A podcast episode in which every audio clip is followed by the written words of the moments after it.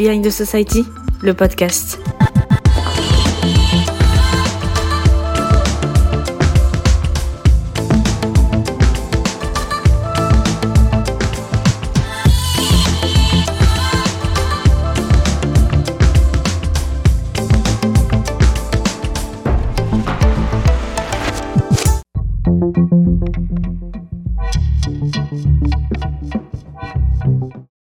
Dans les rédactions des journaux, les femmes sont physiquement, numériquement et économiquement dominées.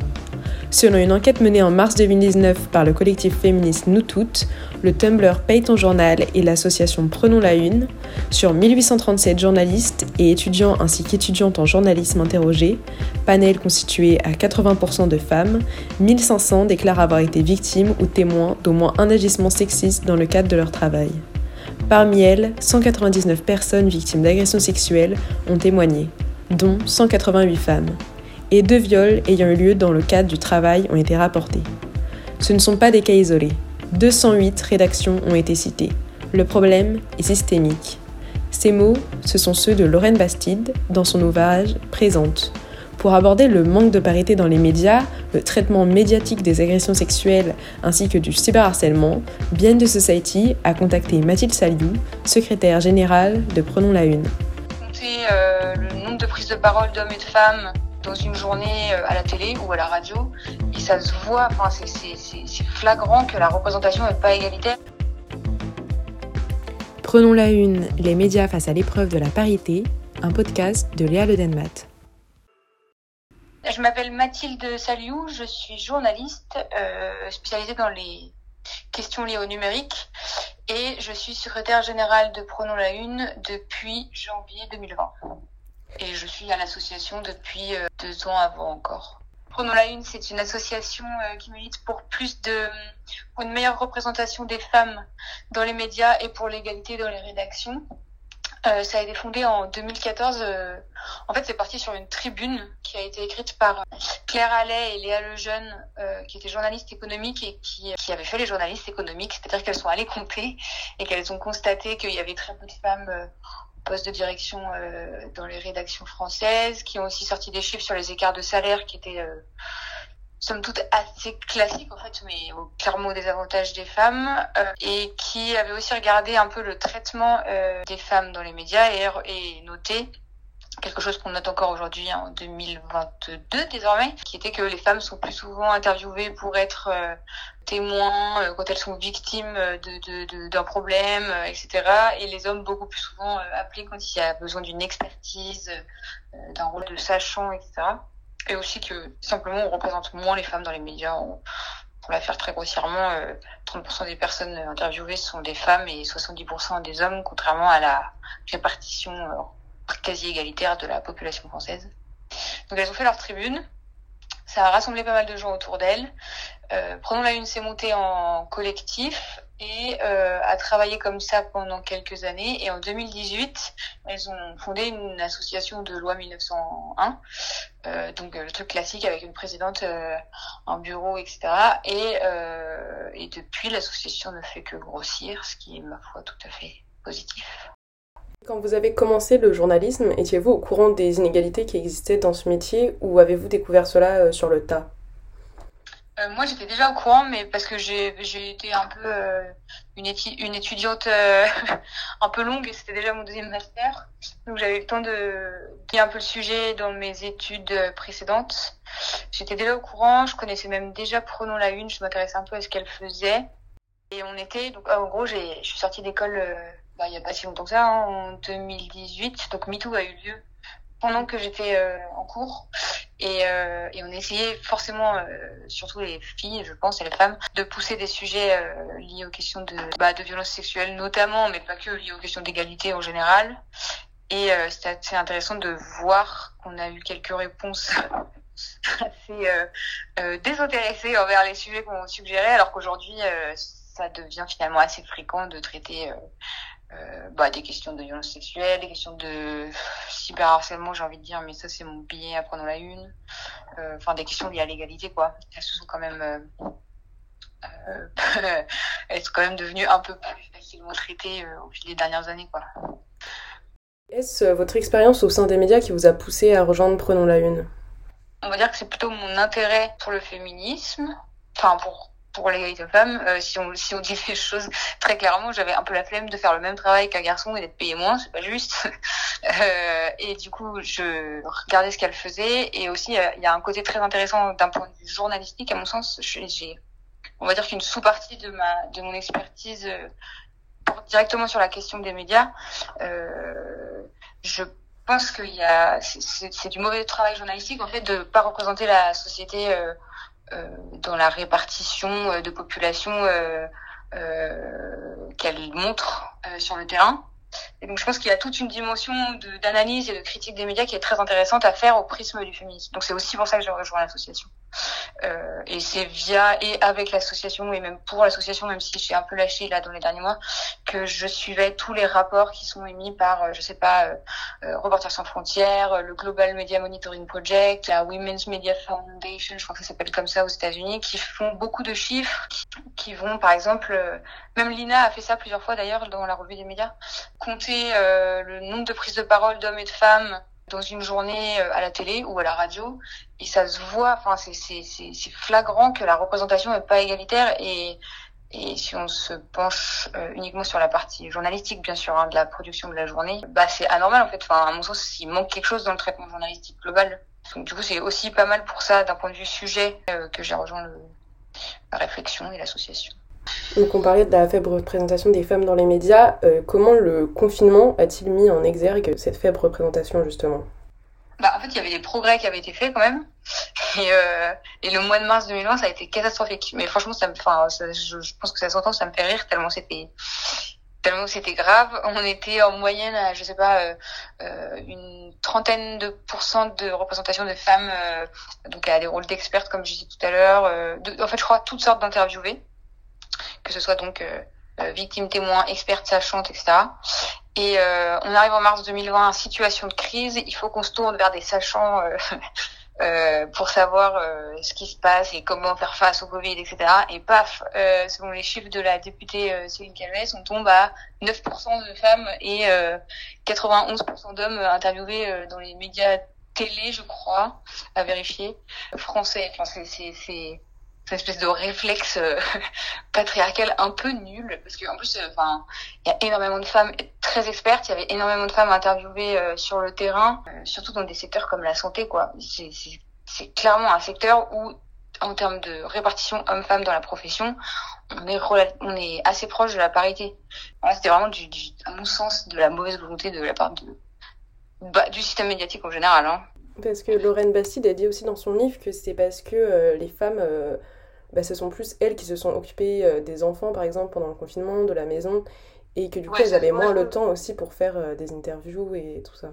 Euh, donc ça doit jouer que la le fait que la répartition euh, des tâches ménagères euh, dans le foyer soit inégalitaire. Ça a même clairement joué aussi sur la publication d'articles scientifiques d'ailleurs. Les hommes ont profité du confinement pour écrire un maximum de d'études donc a priori, ils ont réussi à dégager du temps, même si c'était euh, en télétravail plus euh, télé euh. Et les femmes, par contre, leur nombre d'articles publiés a chuté. Donc effectivement, ça révèle aussi ce genre de choses qui pourrait être euh, le sujet de 12 000 articles journalistiques. D'ailleurs, il y en a eu, hein, mais après, je pense que c'est pas que ça. Je pense que c'est aussi aux journalistes et aux médias de, de, de, de veiller alors à ce qu'ils font en fait. Enfin, si notre rôle est de d'informer en en, montrant ce qui se passe dans la société telle que la société est, c'est anormal qu'on déforme à ce point-là le type de population euh, qui, qui, compose euh, la diversité de la société. Et évidemment, avec moi-même, on travaille énormément sur la question homme-femme, mais je parle de ça, euh, enfin, euh, vous pouvez appliquer exactement le même raisonnement à toutes les questions de de diversité sociale, qu'on parle de classe sociale, de population euh, blanche ou non blanche ou racisée ou que ce soit la question de handicap, enfin tout tous ces trucs-là, c'est anormal que le média déforme à ce point la, la, la, réalité en fait. Les médias sont aussi des espaces où ont lieu des agressions, comme on l'a vu avec euh, l'affaire PPDA, euh, entre autres. Est-ce que c'est simplement un reflet de ce qui se passe dans la société, ou est-ce que c'est parce que dans les médias, il y a plus de place pour euh, l'abus de pouvoir? Dans tous les secteurs, en vrai, dans toutes les industries, il y a ce type de, il y a ce type d'agression, et c'est très souvent, c'est très souvent permis grâce à des relations de pouvoir, que ce soit un chef sur son employé, une star sur sa sur ses fans enfin n'importe quoi même même même sur YouTube ça existe après effectivement il y a certaines personnalités qui sont mises en cause actuellement donc c'est clair et net qu'elles jouissent d'une popularité non seulement au sein, auprès de leurs collègues, mais aussi auprès de la population française, de leurs auditeurs, etc. Peut-être que ça euh, renforce encore leur euh, sentiment d'impunité. Il y un double, ouais, il y a certainement un double, double jeu. La Ligue du LOL, ça, a également montré l'ampleur euh, que pouvait prendre le cyberharcèlement, et ça a été aussi le cas, par exemple, qu'on a vu cette année avec le hashtag CyberCindy. Est-ce que le cyberharcèlement, il prend une autre dimension quand il touche les femmes? Alors oui, complètement. Alors ça c'est carrément, mon sujet. C'est moi qui fais qui monte les formations sur le cyberharcèlement à prendre la une. En fait, mon problème avec la Ligue du LOL, un de mes problèmes, parce qu'il y en a plusieurs, c'est justement ça, c'est que les médias ont maltraité le truc. C'était une question sur le cyberharcèlement. Le cyberharcèlement est plutôt mal connu encore aujourd'hui. Euh, et à chaque fois qu'on fait des titres euh, euh, qui sont censés provoquer le scandale et venez cliquer et venez lire cette affaire terrible de journalistes qui lèvent leur linge sale en public, en fait, on participe aussi à provoquer de nouvelles vagues de cyberharcèlement, que ce soit contre d'anciennes victimes de, de, ce qui a été vécu dans les années 2009, 2010, 2011, ou même contre les agresseurs, si agresseurs ils ont été, parce qu'il y a aussi des personnes qui ont été un peu injustement euh, visées par toute cette affaire. Euh, et en fait, c'est un truc hyper récurrent actuellement euh, dans l'actualité médiatique. Les, médias, mais tous en plus, même des médias très très web qui tombent beaucoup sur les réseaux sociaux, etc.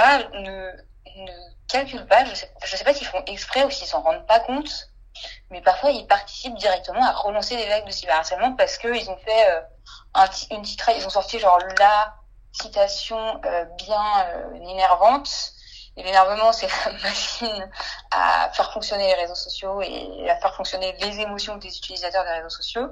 Et du coup, euh, les personnes interviewées se retrouvent visées directement euh, par de nouvelles vagues de cyberharcèlement et il n'y a personne pour les aider. Enfin, c'est terrible comme fonctionnement. Donc voilà pour le premier point. Je pense que journalistiquement, on devrait tous réfléchir et se calmer un petit peu sur les, citations ou les titres vraiment très putaqués qui sont faits pour énerver et qui ont tendance à euh, balancer la meute vers euh, bah, souvent une des personnes interviewées ou euh, enfin, ça dépend du sujet mais une des personnes incriminées etc et l'autre sujet c'est est-ce que le cyberharcèlement touche plus les femmes? Oui ça c'est clair et net. Il n'y a pas énormément de chiffres, mais il y en a. Selon le lobby européen des femmes, en 2017, les femmes encouraient 27 fois plus de risques d'être visées par des violences en ligne que les hommes. En 2012, 11% des femmes adultes et 5% des hommes de l'Union européenne déclaraient avoir vécu une forme de violence en ligne dans les 12 derniers mois, dans l'année qui vient de passer. En 2015, selon l'UNESCO, 73% des femmes avaient déjà été confrontées d'une manière ou d'une autre à de la violence en ligne, c'est-à-dire qu'elles avaient été visées ou qu'elles en avaient vu sur leur potes. C'était toute forme de la légère insulte, si je puis dire, jusqu'aux agressions les plus violentes. Sur l'année 2017, ça c'est Amnesty International, un message haineux a été envoyé à une femme politique ou une journaliste toutes les 30 secondes dans l'espace numérique britannique et américain, quel que soit leur bord politique. Les femmes noires aussi, il y a encore une fois une dimension de, racisme. Les femmes noires avaient 84% de plus de chances d'être visées par des insultes que les femmes blanches. Oui, c'est clair que les femmes sont plus visées que les hommes. En plus, il y a une dimension raciste euh, assez flagrante. Et à mon sens, c'est un vrai problème euh, à la fois pour la liberté d'expression, pour la liberté d'informer si on parle que du monde médiatique, mais globalement pour la démocratie, puisque ça vise très visiblement euh, plus les femmes politiques que les hommes politiques, par exemple. Euh, le type d'insultes aussi sont pas les mêmes. Un homme, on l'attaque sur son travail, donc sur ses idées. Une femme, on l'attaque sur le physique, on la menace de viol et de mort. Enfin, ça, prend des dimensions absolument, absolument délirantes. Le sujet est quand même encore relativement euh, considérer en fait comme ce truc de jeune, euh, ça peut arriver, euh, ce qui d'ailleurs est déjà bien parce que si on vit ça à 13, 14, 15 ans, ça va vraiment être terrible pour la constitution de soi.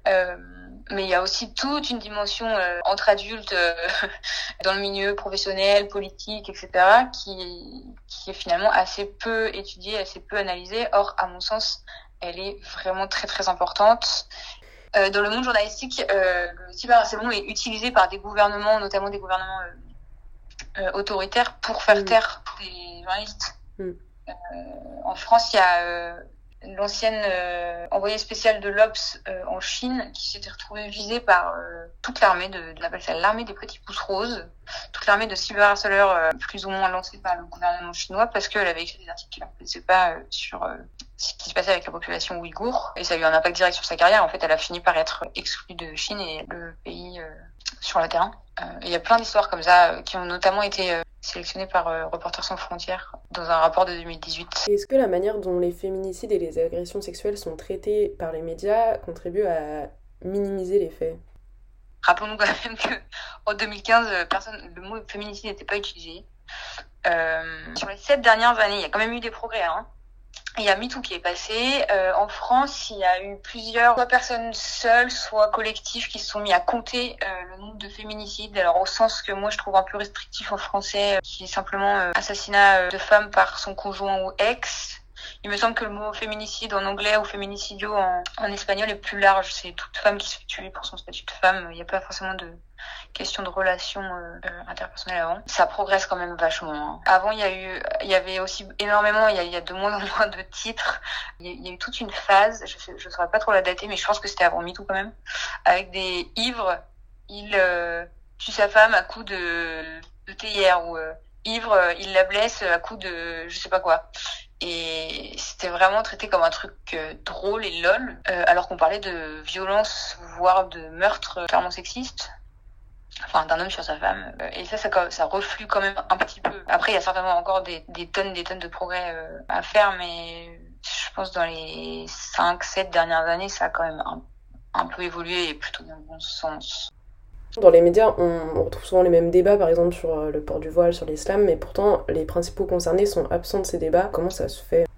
Ah, c'est toujours ce, cette espèce d'énorme euh, machine à déformer la réalité que nous sommes et contre laquelle euh, j'aimerais que nous luttions tous, journalistes. Non, mais ça c'est clair et net que on est complètement contre. Pendant la une, a sorti un, une charte des bonnes pratiques. La première qu'on avait faite était sur les violences sexistes et sexuelles et la deuxième est sur les questions de de représentation des minorités et on, on, écrit clairement noir sur blanc dedans arrêtez de parler de gens sans jamais interviewer de personnes concernées c'est du c'est du mauvais du mauvais travail en fait. Euh, comment ça se fait? Bah je sais pas.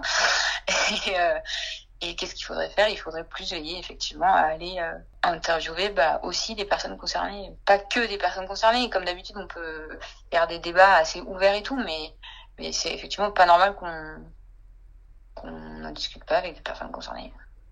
Est-ce que ça fait aussi partie du fait que sur les plateaux télé, par exemple, il y a clairement un manque de représentation des personnes racisées? Oui, je pense que tout s'alimente. Hein. Globalement, il y, a un, il y a un manque de représentation des minorités majoritaires, puisqu'on met les femmes dedans, mais les femmes, nous sommes 52%. Euh, je pense que tout s'alimente et tout s'auto-reproduit. Après, euh, comme euh, ça fait plusieurs années que des associations, il y a la nôtre, mais on n'est pas les seuls, hein, luttent euh, sur la question, et que du coup, il y a cette dimension un peu critique média euh, dont je parlais au début, les choses évoluent. Par exemple, il y a plusieurs, euh, plusieurs rédactions dans lesquelles maintenant on compte euh, les articles qu'on fait et combien il y a de femmes interviewées dedans, etc.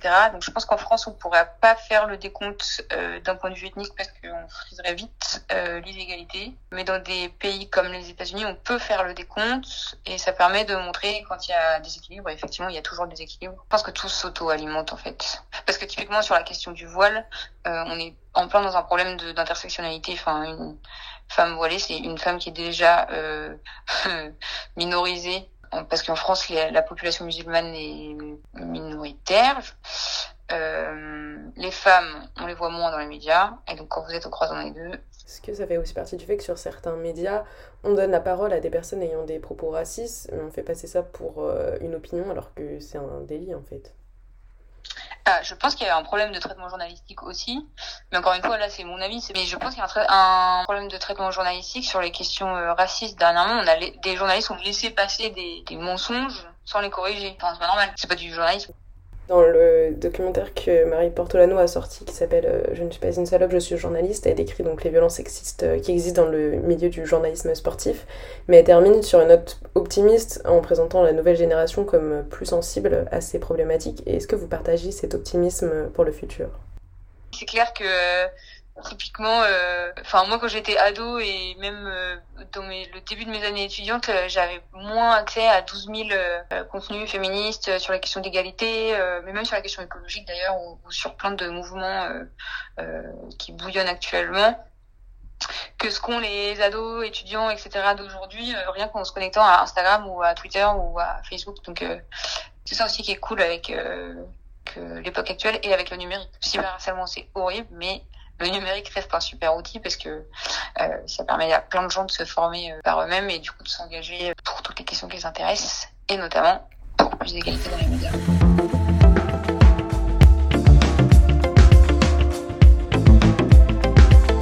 C'était Behind the Society, le podcast, une série d'épisodes à retrouver sur Deezer, Spotify, Apple Podcast et Google Podcast.